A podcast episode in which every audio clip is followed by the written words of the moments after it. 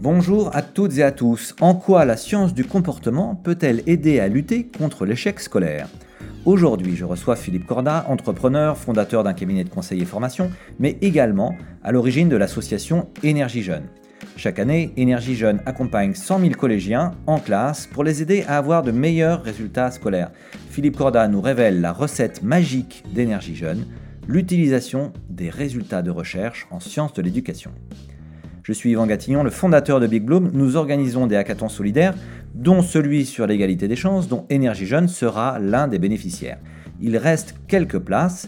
Si vous souhaitez aider des associations à résoudre leurs défis stratégiques, inscrivez-vous vite sur notre site internet www.bigbloom.org.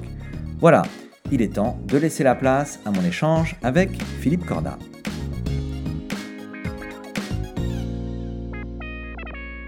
Et bien voilà, c'est parti. Alors sur ce podcast, aujourd'hui, on a le grand plaisir euh, d'accueillir Philippe Corda. Alors moi, je suis particulièrement ravi puisque Philippe, on se connaît bien, on a travaillé pendant six ans ensemble. Je suis ravi de te retrouver euh, pour cet échange qui va être passionnant, je le sais, parce que tu es une personne passionnante. Tu vas nous parler de toi, euh, de ton parcours, de ce qui t'a amené à créer Énergie Jeune d'énergie jeune. Qu'est-ce que vous faites? C'est quoi votre mission? C'est quoi votre action au quotidien? Et puis, ben, concrètement, le hackathon, à quoi il va servir? Ça va, Philippe? Tu es prêt à démarrer cet échange? Oui, merci beaucoup, Yvan. Je suis ravi également. Eh bien, c'est parti. Eh bien, écoute, euh, voilà, question euh, pour commencer toute simple. Je te laisse te présenter. Euh, ben moi, je suis, d'un point de vue professionnel, je, suis un créateur d'entreprise. J'ai créé une entreprise qui fait du conseil, de la formation, qui possède notamment une agence digitale et qui travaille pour des grandes entreprises. Donc, moi, professionnellement, je baigne dans le monde des grandes entreprises. D'accord, ok. Et euh, tu, peux nous dire euh, quel âge tu as et puis euh, peut-être en, deux mots ce qui t'a forgé en tant que personne? Philippe, vaste question. Bah, la, première question est plus facile. J'ai 61 ans. et je ne sais pas ce qui m'a forgé en tant que personne. J'espère d'ailleurs que ce n'est pas complètement terminé. mais en tout cas, le, le fil directeur de, ma vie professionnelle et même un petit peu au-delà, c'est de me passionner pour la recherche, notamment la recherche en matière de sciences du comportement. Hein, la question la plus intéressante, je trouve, euh, finalement, dans la vie, c'est comment est-ce qu'on peut exercer une influence positive sur d'autres personnes que soi. Et à partir de l'étude de toutes ces recherches, essayer de, construire, de créer euh, des petites choses utiles. Alors, ça peut être euh, des programmes de formation, ça peut être des méthodes de travail, ça peut être des livres, ça peut être des vidéos, euh, ça peut être bon. Donc c'est en gros le, fil conducteur de ma vie professionnelle et on en parlera dans un instant. J'imagine c'est ce qui m'a aussi conduit à créer une association. D'accord. C'est-à-dire que toi, euh, euh, c'est intéressant parce que tout le monde n'a pas cet état, d'esprit-là, mais toi, tu es très sensible finalement à tout ce qui est recherche académique, c'est ça, à, essayer de tirer profit euh, du travail des chercheurs et de le, traduire dans un contexte professionnel. C'est bien ça, Philippe? Oui, c'est exactement ça. C'est exactement ça. C'est la recherche, notamment la recherche euh, euh, basée sur des expérimentations, sur des preuves. qu'est-ce qui marche, qu'est-ce qui ne marche pas dans un certain contexte? Qu'est-ce qu'on découvre d'étonnant sur finalement le fonctionnement des individus et des groupes humains? Et à partir de ça, qu'est-ce qu'on pourrait faire pour aider les gens à mieux travailler ou mieux vivre? D'accord. Et alors, comment s'inscrit euh, la création d'énergie jeune dans cette démarche-là? Alors, euh, en fait, euh, c'est parti en fait au départ d'un travail en entreprise pour une grande entreprise dans le cadre des, missions de conseil que je mène. Je me suis intéressé à la question de l'engagement des, personnes au travail, l'engagement des Qu'est-ce qui donne envie aux gens de s'impliquer dans leur travail? Qu'est-ce qui permet de trouver du sens dans son travail? Et pour ça, j'avais étudié la recherche, plein d'expériences qui permettaient de comprendre ce qui permet de, construire finalement la, motivation. Et puis, euh, j'avais euh, à l'époque des, enfants d'âge scolaire et euh, je me suis demandé si ces recherches me permettaient de mieux comprendre ce qui faisait que mes enfants avaient envie ou non de travailler à l'école. Et puis, de fil en aiguille, je me suis retrouvé à, faire du bénévolat. On m'a demandé, dans, dans, l'établissement où, où j'inscrivais ma fille à l'époque, en sixième, euh, comme les gens savaient que j'avais écrit des livres, que je faisais des conférences, etc., est-ce que je pouvais m'adresser un jour aux parents Moi, je ne me sentais pas du tout compétent pour parler à des parents d'élèves, je ne suis pas un meilleur parent d'élève que, quelqu'un d'autre. Et puis, je me suis dit, par contre, ce qui m'intéresserait, c'est de parler aux élèves, en fait. Est-ce que je serais capable de, donner envie aux élèves euh, finalement d'aimer apprendre? Et, et, en fait, euh, on a organisé des sessions où il y avait à la fois les parents et les élèves. Et je m'appuyais sur la recherche pour faire vivre des expériences aux parents et aux élèves avec l'idée de les, d'aider les jeunes à, aimer apprendre. Euh, c'est comme ça que, ça que, je me suis intéressé à la question. Puis, dans le cadre d'une autre association, euh, j'ai parrainé avec des collègues de, mon entreprise euh, des élèves d'une classe d'un milieu très défavorisé. Et puis, j'en suis venu à l'idée de peut-être de pouvoir créer un programme basé sur la recherche un programme court qui pourrait provoquer des déclics dans la tête des élèves et faire qu'ils s'engagent davantage dans leurs études, qu'ils aiment davantage apprendre. Et mon idée, c'est de créer ce programme et le donner à une association. Et j'avais une association euh, en tête, je suis allé voir le président de cette association, je lui ai dit, j'ai un truc super pour toi, j'ai imaginé un programme, je vais le construire, mais je l'ai déjà bien en tête, et tu vas le déployer, si tu veux, auprès de plein d'élèves. Et il m'a dit, ça ne m'intéresse pas du tout. Et donc, je me suis retrouvé un petit peu bête. Euh, et, lui m'a dit, mais pourquoi tu ne crées pas ta propre association? Et j'ai dit, bah, je ne sais pas, euh, déjà, euh, alors je pourrais, je me suis dit, je pourrais peut-être m'appuyer sur mes clients, donc des grandes entreprises, pour apporter de l'argent et peut-être même des, compétences à travers le mécénat de compétences. On en parlera sans doute tout à l'heure. Mais je, lui ai dit, mais de toute façon, déjà, moi, je ne connais personne en réalité dans le monde scolaire. et lui m'a dit, mais si tu montes une association, je m'engage à t'aider à t'ouvrir les portes. Cet homme, il s'appelle Philippe Ayat, c'est le président d'une association qui s'appelle 100 000 entrepreneurs, et j'éprouve pour lui une grande gratitude parce que c'est lui qui m'a, un, donné l'idée, et deux, le courage de créer une association Énergie qui est devenue aujourd'hui une assez grande association.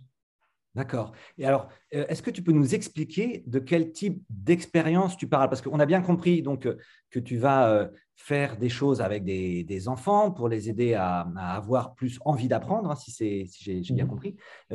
donc, tu fais des. Le terme que tu as utilisé, c'est le terme d'expérience. Tu peux nous donner un exemple de, genre de choses que tu fais, d'ateliers que tu, tu mènes avec des enfants?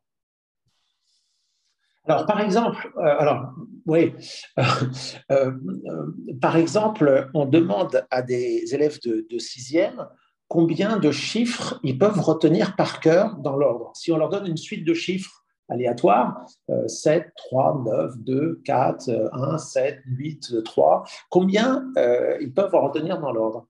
Et alors, bon, ils ne savent pas trop. Et on dit, on va faire une expérience et on leur lance à l'écran des chiffres qui apparaissent et qui disparaissent toutes les secondes. Euh, ils en regardent comme ça une quinzaine et on regarde combien ils sont capables d'en citer dans l'ordre. Et ils en retiennent en gros entre 4 et 6, hein, comme, comme tout le monde.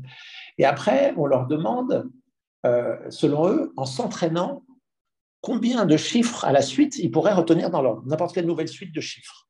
Alors ils se disent, j'en ai retenu 5, peut-être que je pourrais en retenir 7 euh, par exemple. Et après, on leur montre avec un film que cette expérience a été faite et qu'en fait, on voit que n'importe qui, en s'entraînant, peut retenir ensuite jusqu'à 80 chiffres de suite, ce qui paraît complètement euh, surhumain. Et on, fait comprendre aux élèves qu'en fait, plus on s'entraîne, plus on progresse. C'est vrai pour euh, le corps, hein, à travers le sport, etc., mais c'est vrai aussi pour euh, le cerveau, dans une certaine mesure. Plus on s'entraîne, plus on progresse. Et ensuite, on, on fait travailler les élèves euh, sur le souvenir d'activités qui étaient compliquées pour eux au début et qui sont devenues faciles. Alors, ça peut être un jeu vidéo, ça peut être n'importe quel type d'activité, et ils vont échanger entre eux et ils prennent conscience que euh, leur cerveau, en quelque sorte, est un peu comme un muscle. Et il y a des recherches extrêmement intéressantes qui montrent que cette façon de se représenter le cerveau humain, c'est déterminant dans la façon dont on va ou non euh, dont on va aborder l'apprentissage. Si je pense que le cerveau, c'est quelque chose de figé, c'est quelque chose qui n'évoluera pas. Par exemple, moi, je suis doué peut-être pour le foot, mais pas pour les maths. Eh ben, je pense que ça ne changera jamais. Donc, si j'ai une mauvaise note en maths, ça me donne envie de travailler encore moins en maths pour pas me ridiculiser. Je vais plutôt chahuter ou ne pas venir en cours, etc. Si au contraire, je pense que le cerveau, c'est un peu comme un muscle, je peux progresser en foot, je peux progresser en maths. Si j'ai une mauvaise note en maths, peut-être que ça va me donner envie de travailler euh, encore davantage pour m'améliorer. c'est ce qu'on euh, appelle en, recherche la question du mindset, la représentation du monde, la vision du monde. Donc typiquement, en faisant vivre euh, aux élèves cette expérience de rétention, mémorisation de chiffres, puis exposition à un film, puis recherche dans des souvenirs, puis etc., eh bien, et ça on le mesure, il y a des chercheurs qui le mesurent, on modifie la façon dont les élèves se représentent leur propre cerveau on modifie la façon dont les enfants réagissent à une difficulté en classe, une difficulté de compréhension ou une mauvaise note, on améliore leur comportement et on améliore leurs résultats scolaires. Ouais, c'est super, super. On voit bien les bénéfices un peu que ça peut apporter. Alors, ce qui est marrant, c'est que l'expérience que tu as décrite, il se trouve que ma fille qui est en prépa médecine euh, l'a faite. Euh, mais ça, veut dire que ça, marche aussi avec des enfants plus jeunes, en fait. Partir de quel âge, toi, tu dirais que ce, genre de, travail sur le mindset, pour reprendre ton terme, à partir de quel âge ça peut commencer à fonctionner? Alors, c'est un, champ de recherche euh, émergent, hein, enfin, euh, qui, est très actif depuis quelques années seulement. Donc, on n'a pas encore euh, une réponse très précise là-dessus. on sait qu'entre 11 et 13 ans, ça marche très, très bien. Il y a quelques expériences sur des enfants plus jeunes, mais c'est encore insuffisant pour dire précisément euh, si c'est complètement efficace, si c'est suffisant. Qu'il faut faire faire ces expériences jeunes, il faut les refaire un peu plus tard. Donc ça, euh, tout ça, ce sont des choses qui sont en train d'être euh, explorées par la recherche. D'accord. la création d'énergie jeune, c'était quand? Ça remonte. C'est une association qui a quel âge? On a, on a démarré ça en 2009. 2009, c'est ça. Donc, vous avez... Et vraiment, l'activité a commencé en 2010. Donc, c'est récent pour une grande association. Il faut se dire qu'on a pratiquement un demi-million de jeunes qui sont passés dans nos programmes déjà. Ouais, c'est ça. Alors, est-ce que tu peux nous, un temps très court, en fait. nous, présenter justement euh, maintenant, donc on a bien compris euh, d'où vient euh, le projet. Vous en êtes où alors? Donc, ce, projet, cette association Énergie Jeune, qu'est-ce que ça représente aujourd'hui? Alors, Énergie Jeune, ça représente aujourd'hui donc des programmes. D'abord, nous avons créé des programmes pédagogiques pour principalement quatre niveaux de classe, sixième, cinquième, quatrième, troisième, ils correspondent aux quatre années du collège, parce qu'on pense que c'est un âge extrêmement important. Nous avons également euh, des programmes pour les CM2 à la fin du primaire. Nous avons également des programmes spécifiques pour des secondes professionnelles, en lycée professionnel par exemple, ou pour quelques classes spécifiques de, de, euh, de collège dans ce qu'on appelle les filières euh, SECPA. Et ces programmes sont déployés dans toute la France, en France métropolitaine et dans certains euh, dom-tom, c'est-à-dire la Réunion et très prochainement la Guadeloupe, auprès de 110, 120 000 élèves euh, chaque année. Euh, on intervient dans des classes, dans les établissements scolaires, et nous intervenons trois fois dans l'année sur des programmes très courts, à chaque fois de 55 minutes. Donc trois sessions de 55 minutes euh, dans l'année scolaire, et ça donc à, grande échelle. Donc on le fait avec beaucoup de bénévoles, avec également des personnes qui sont détachées par des entreprises en mécénat de compétences, c'est-à-dire qu'elles sont ces personnes payées par leur entreprise, mais travaillent pendant un an, deux ans à plein temps dans l'association. On a également des jeunes volontaires en service civique. On a une centaine de jeunes volontaires en service civique en permanence parmi nous. Et puis, on a bien sûr quelques salariés. Nous avons des implantations en région. Nous avons une douzaine de bureaux régionaux aujourd'hui avec euh, euh, véritablement des, ben, forcément des stocks, des documents, du matériel, des ordinateurs pour aller dans les collèges. Et euh, donc, euh, tout ça, on le fait avec également plusieurs dizaines de partenaires qui sont euh, des entreprises, qui sont des fondations philanthropiques, qui sont des institutions publiques, euh, les rectorats d'académie, évidemment, les établissements scolaires eux-mêmes. On intervient à peu près dans 500 établissements scolaires en France. Et donc, voilà où on en est. OK. C'est très clair. donc, si on décrit, si on devait décrire une intervention d'énergie jeune, donc on imagine, moi je suis prof dans un collège, euh, comment ça se passe et, si je vous, je vous accueille, donc c'est pendant 55 minutes, c'est ça, tu disais, Philippe? Trois fois 55 minutes dans l'année. Et, donc, euh, pendant 55 minutes, il, se passe quoi concrètement? Alors, d'abord, comme tu es prof dans le collège, euh, tu auras participé à une réunion avec l'ensemble des profs du collège et, la direction du collège pour discuter de ce qu'on va faire ensemble dans le collège. Parce qu'Énergie Jeune ne va pas intervenir dans une seule classe, mais dans toutes les classes, au moins dans toutes les sixièmes, par exemple, ou toutes les cinquièmes, souvent dans toutes les, classes. Et euh, tu vas recevoir toi-même un manuel, euh, un support pédagogique. Tu pourras aussi regarder des vidéos, comprendre exactement ce qui va se passer dans la classe et comment toi, en tant que professeur, tu pourras participer à l'animation. Et puis, il y aura deux volontaires de l'association qui vont venir dans la classe et qui vont te proposer, euh, toi, de participer à l'animation d'une session dans laquelle il va y avoir des, beaucoup de vidéos, des courtes vidéos. Il y a des vidéos de générique pour lancer euh, la session. Il y a des vidéos qui vont raconter des, euh, histoires vraies sur lesquelles on va faire réagir les élèves.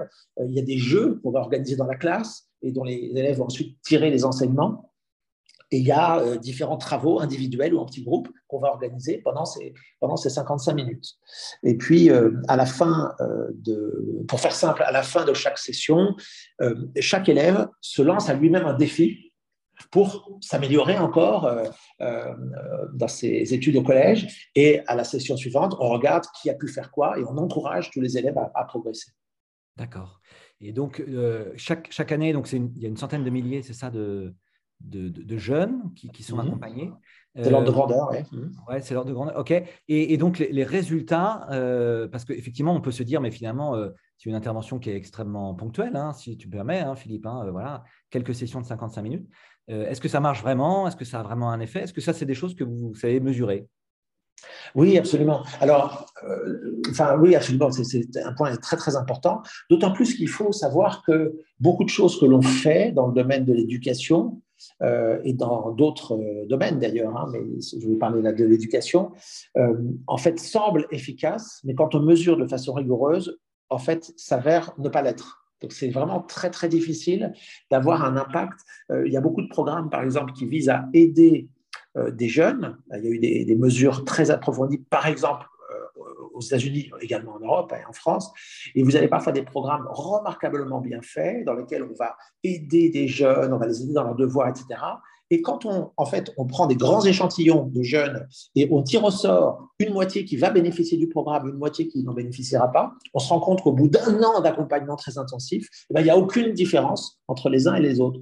Pourquoi? Parce que quand on aide euh, un jeune, il y a un effet positif, bien sûr, de la compétence qu'on apporte, mais il y a aussi un effet négatif qui n'est pas visible, c'est que le jeune comprend, euh, sans se soit dit, toi, tu n'es pas capable de t'en sortir tout seul, puisque tu as besoin qu'on t'aide. Et donc, quelque part, on modifie l'image que le jeune a de lui-même quand on fait ça. Et donc, parfois, on a des résultats nuls, voire parfois négatifs. Donc, ce qui est frappant avec euh, Énergie Jeune, c'est que des mesures ont été faites par des chercheurs. C'est, je parle d'une très grande étude, hein, la plus importante étude au monde dans ce, dans ce registre, avec le suivi de 23 000 élèves pendant 4 ans euh, sur tout un tas de, critères et, avec un, échantillon de contrôle, donc il n'avait pas le programme, et un autre échantillon qui avait le programme. Et on voit plusieurs choses très intéressantes.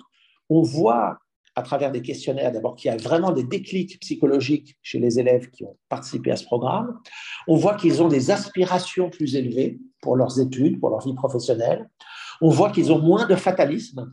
Ils sont par exemple moins enclins à penser qu'un enfant dont les parents n'ont pas fait d'études ne pourra pas lui-même réussir des études. On voit qu'ils ont de meilleures notes euh, en classe, en contrôle continu, et on voit qu'ils ont de meilleures notes au brevet de fin de collège, qui est un examen complètement évidemment anonyme, etc., où il peut y avoir aucun biais. Donc on voit que, en fait, euh, des interventions très courtes peuvent avoir un, impact significatif. Et on a d'ailleurs des témoignages, mais absolument bouleversants, de jeunes qui nous expliquent qu'Énergie Jeune a changé leur vie. Mmh, super. Euh, une question un peu plus personnelle, Philippe, si tu me permets. Alors moi, j'ai ce, privilège dans ce podcast d'interviewer des entrepreneurs, des entrepreneurs sociaux. Euh, ça m'intéresse toujours de comprendre d'où est-ce qu'ils tirent leur énergie, quoi. Quel est leur, euh, leur driver, qu'est-ce qu'ils ont envie de changer dans le monde? On a souvent dans les entrepreneurs sociaux des gens qui ont vécu à titre personnel des situations d'injustice. On comprend que ce n'est pas ton cas, que toi, tu ne cherches pas forcément à, changer quelque chose dont tu aurais toi-même souffert, mais c'est quoi, toi, qui te drive justement cette, énergie entrepreneuriale? D'où est-ce que tu la tires? Oh là là, je ne sais pas. Hein. là, il faudrait me mettre sur un divan et, ce n'est pas du tout le type d'expérience que j'ai envie de faire. Euh, donc, euh, non, non, je ne sais pas répondre à ça. Ce que je crois, c'est effectivement, il y a des gens qui sont plutôt euh, motivés par un idéal social ou sociétal alors, ce qui est en partie mon cas, mais ce n'est pas le point de départ pour moi, c'est plutôt quelque chose qui s'est forgé petit à petit, en fait, au fur et à mesure de ce projet. Il y a des gens qui sont euh, euh, d'abord euh, sans doute attirés, motivés par l'aventure humaine et les relations humaines qu'on va nouer. Et moi non plus, ce n'est pas ça qui m'a entraîné là-dedans, mais j'ai découvert après que cette création d'associations et ce développement d'associations, c'était une aventure humaine fabuleuse avec des rencontres incroyables. Mais ce n'était pas ma motivation. Ma motivation, elle est plus on va dire, c'est mon tempérament, c'est plus la, stimulation intellectuelle de dire, est-ce que dans la recherche, je ne suis pas moi-même chercheur, hein, moi je lis, je découvre la recherche et j'essaie de construire des choses pratiques à partir de la recherche, mais est-ce qu'à partir de la recherche, je découvre des choses qui m'étonnent, euh, qui me font réfléchir et dont je vais être capable de faire quelque chose d'utile donc c'est vraiment, euh, si je puis dire, c'est plus le produit. Hein. Si on était une entreprise, on parlerait d'un produit. C'est plus euh, l'enthousiasme de créer un produit nouveau, intéressant, utile à partir de, découvertes récentes. C'est ça, moi, qui a été jusqu'à présent plutôt mon, mon moteur, et ça continue à l'être. C'est ça qui. Alors, dans, l'association Énergie Jeune, bon, moi, je suis, euh, je n'y travaille pas, euh, puisque j'ai un travail à côté. Je suis président, euh, je travaille sur le je fais du bénévolat, en fait, pour Énergie Jeune, et notamment, je travaille sur le développement du programme. Et c'est ça qui me passionne le plus, en fait, c'est étudier des nouveaux travaux de recherche. J'ai encore découvert des, des, travaux de recherche hyper intéressants hier. Et ce qui est amusant, c'est que je les ai découverts grâce à ma fille, parce que ma fille, que j'avais inscrite en sixième, c'est comme ça que tout avait commencé. Maintenant, elle-même, elle fait de la recherche dans les ah. sciences du comportement. D'accord. Eh ben, c'est super, voilà, c'est la lignée qui, euh, prend forme. Euh, on a dans les auditeurs de ce podcast des gens qui sont eux-mêmes des entrepreneurs sociaux, souvent euh, qui essayent de se lancer et, euh, euh, et, puis d'autres qui se posent la question de se lancer. Alors, euh, c'est toujours intéressant de, partager des conseils, si tu en as, ou, dit autrement, c'est quoi les, clés du succès d'Énergie Jeune? Qu'est-ce qui fait que cette association qui a seulement une dizaine d'années a déjà à son actif l'accompagnement de 500 000 gamins, ce qui est quand même un résultat absolument exceptionnel. Qu'est-ce qui fait que ça a marché selon toi, Philippe? Alors, je pense que c'est comme dans toute chose euh, dans la vie, euh, quand quelque chose marche, il y a toujours, euh, et ce n'est pas du tout de la fausse modestie, il y a toujours une grosse part de chance. Et puis, quand ça ne marche pas, il y a aussi une part de malchance. Hein. Mais je pense vraiment qu'il y a une grosse part de chance. Moi, j'ai essayé de faire pas mal de choses dans ma vie, pas mal de choses qui ont échoué, quelques trucs qui ont réussi. L'énergie jeune, c'était partie des choses simplement qui ont le plus réussi dans ce que j'ai fait. Mais je pense vraiment qu'il y a une part de chance. Moi, alors je ne vais peut-être pas du tout aller dans le sens que tu attends, mais euh, par rapport à des gens qui envisagent de se lancer dans l'entrepreneuriat social, le conseil, parce que souvent on me pose la question, les gens viennent me voir, etc. Moi, je, dis souvent, euh, la première chose, essayez de voir si vous ne pouvez pas contribuer à un projet existant plutôt que d'en lancer un nouveau. Parce qu'il y a plein, plein de gens qui lancent des tout petits projets. Euh, c'est très difficile de lancer un projet et on a toutes les probabilités de se planter, même si parfois avec de la chance on peut réussir, c'est ce qui m'est arrivé. Et souvent, euh, il y a tellement d'initiatives qui existent qu'on peut être plus efficace à venir faire grandir, développer, enrichir quelque chose qui existe que de vouloir chacun créer son petit truc, en fait. Ça, c'est ma première chose, c'est ce que j'ai voulu faire au départ. Hein. Moi, je ne voulais absolument pas créer une association, et je l'ai fait un peu par euh, dépit, puisque je vous ai cité Philippe Ayat, euh, qui est celui auquel j'avais proposé le programme, j'ai aussi proposé à d'autres associations, et c'est parce que véritablement, j'en trouvais pas et que je pensais que mon, idée avait vraiment un potentiel, que j'ai fini par créer une association. Mais je pense qu'il y a plein d'autres façons euh, d'entreprendre euh, et de se euh, rendre utile que de créer quelque chose à côté de tout ce qui existe, première chose. ensuite, qu'est-ce qui fait dans le cas d'énergie jeune que ça a marché, en dehors de la chance Enfin, c'est difficile de démêler la chance et puis les bonnes pratiques ou le, travail, etc. Mais c'est beaucoup quand même une question de, de rencontres hein, et, de, et de contexte et de situation. Moi, j'avais la chance euh, de travailler, d'avoir développé ma boîte euh, de conseil avec des grandes entreprises. Je connaissais des dirigeants, des décideurs, donc j'ai pu aller voir des gens qui étaient capables. Le premier dirigeant d'entreprise, qui était un de mes clients, à qui j'ai parlé du projet, on dînait ensemble, et je lui ai dit, voilà, j'ai une idée, est-ce que tu penses que tu pourrais euh, m'aider? Et il m'a répondu, combien tu veux J'étais complètement sidéré, donc je ne savais pas du tout il de réfléchir. Et il me dit, si je te donne 15 000 euros, est-ce que ça va pour commencer? Et Moi, je ne m'attendais même pas à ça, donc j'ai dit, bah oui, évidemment, très bien. Et ensuite, je suis allé voir un autre client, et euh, il m'a dit, c'est super, euh, combien tu veux? Alors cette fois-ci, comme j'avais reçu 15 000, j'ai dit 25 000. Et lui, il m'a dit, mais non, Philippe, il ne faut pas que tu me demandes 25 000, il faut que tu me demandes 25 000 par an pendant minimum 3 ans. Bien sûr, mais je n'avais pas du tout pensé. Bref, donc c'était quand même des coups de chance incroyables. Euh, c'est peut-être que j'en aurais parlé à deux, trois euh, clients euh, qui m'auraient dit bah non, ça ne nous intéresse pas, c'est pas dans notre politique, etc. J'aurais laissé tomber, quoi. J'aurais arrêté. Après, donc il y a eu d'autres rencontres, il y a eu d'autres choses, mais c'est c'est vraiment en fait, c'est un projet collectif. Là, on parle de moi depuis le début, mais ça n'a franchement pas d'intérêt. C'est un projet collectif. C'est une chaîne, en quelque sorte, euh, c'est comme tout, projet de ce type, c'est une chaîne avec tout un tas de maillons. Je ne suis même pas le premier maillon. Je suis un des maillons parce que je considère que le premier maillon, ce sont les chercheurs qui ont découvert des choses que moi ensuite j'essaie d'exploiter et, d'adapter. Et après, il y a plein de maillons, c'est tous les gens qui m'aident, qui m'ont aidé et qui m'aident à faire évoluer le programme, à organiser les bureaux régionaux, à recruter des bénévoles, à aller démarcher les collèges. Ce sont les gens dans les collèges eux-mêmes, les profs, les, personnels de direction, euh, ce sont les, tous les partenaires, les donateurs, les gens qui m'envoient des dons de 10 euros, de 50 euros, parfois de 10 000 euros. Euh, donc, c'est plein de gens. Et au bout de la chaîne, on pourrait dire, il y a le jeune, il y a l'enfant, il y a l'élève, mais ce n'est même pas tout à fait ça, parce qu'en fait, euh, dans certains cas, je suis convaincu qu'on va avoir un tel impact qu'on va impacter beaucoup plus que le jeune lui-même. On va impacter ses amis, on va impacter euh, sa famille. Et quand il va grandir et fonder lui-même une famille, on va peut-être changer finalement le, chemin de vie de, tout un autre gens autour de lui. Donc c'est vraiment des choses très collectives. Ouais, et ce qui est très intéressant de ce que tu décris, et c'est des choses que pour le coup on entend assez régulièrement dans la bouche des, entrepreneurs, c'est qu'il euh, faut savoir demander de l'aide euh, sans euh, fausse pudeur et, et qu'on en obtient en fait de l'aide. Quand on a un beau projet, alors tu appelles ça de la chance, mais bon, je pense qu'il y, a un peu de talent aussi.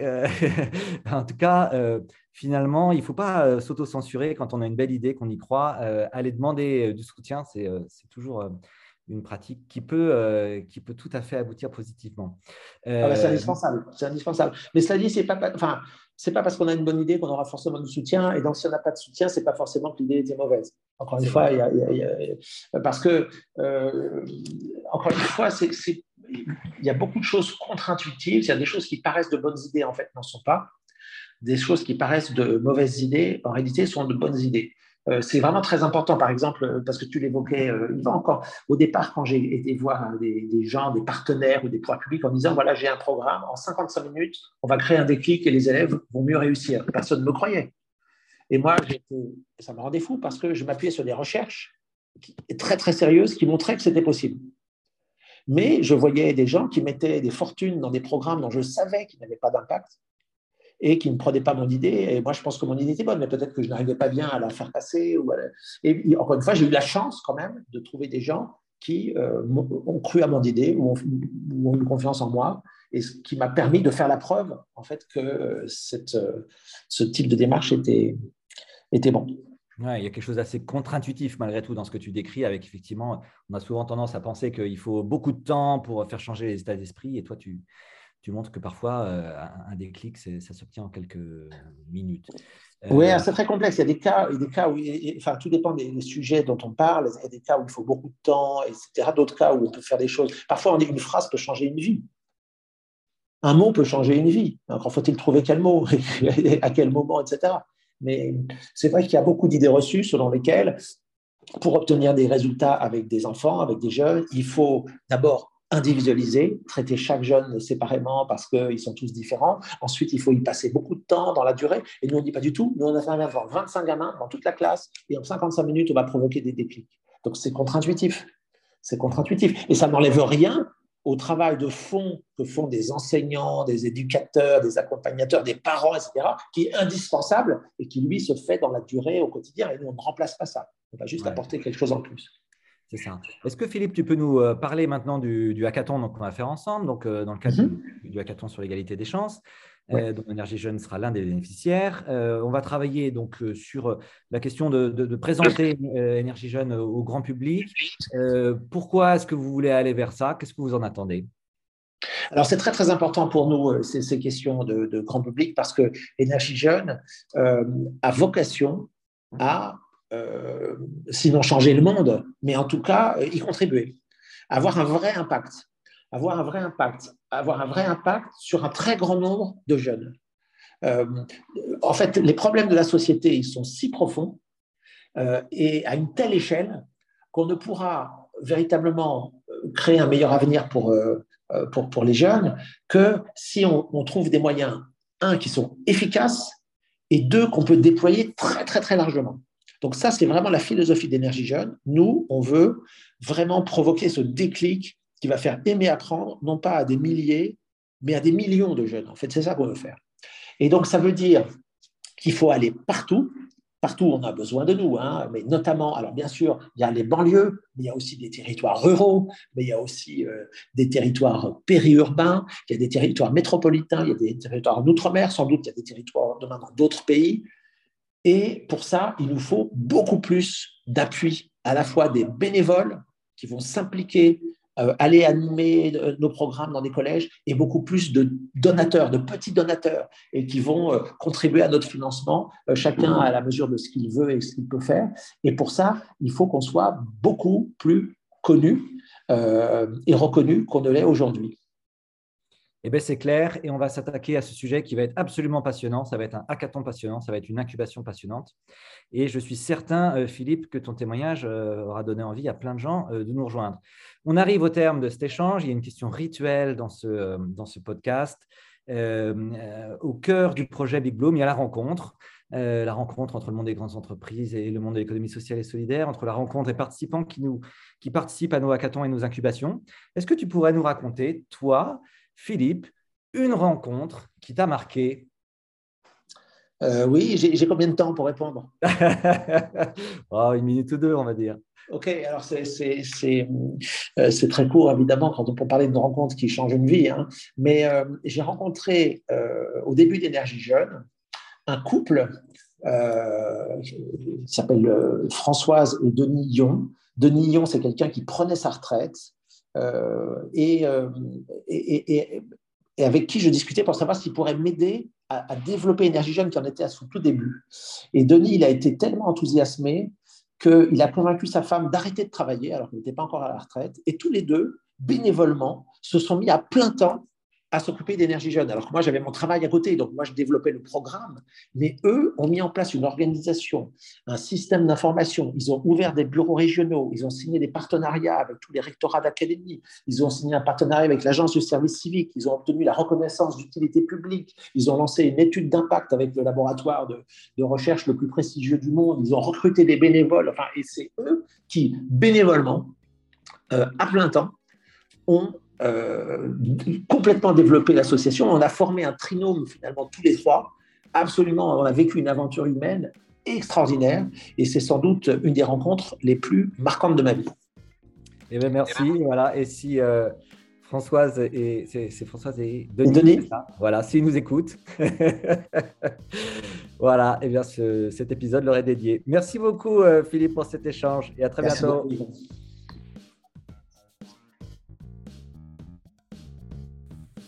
Si cet échange vous a plu et vous a donné envie de vous engager pour aider des entrepreneurs sociaux, n'attendez plus, participez à nos hackathons et nos incubations solidaires. Il vous suffit pour cela de vous inscrire sur notre site internet www.bigbloom.org.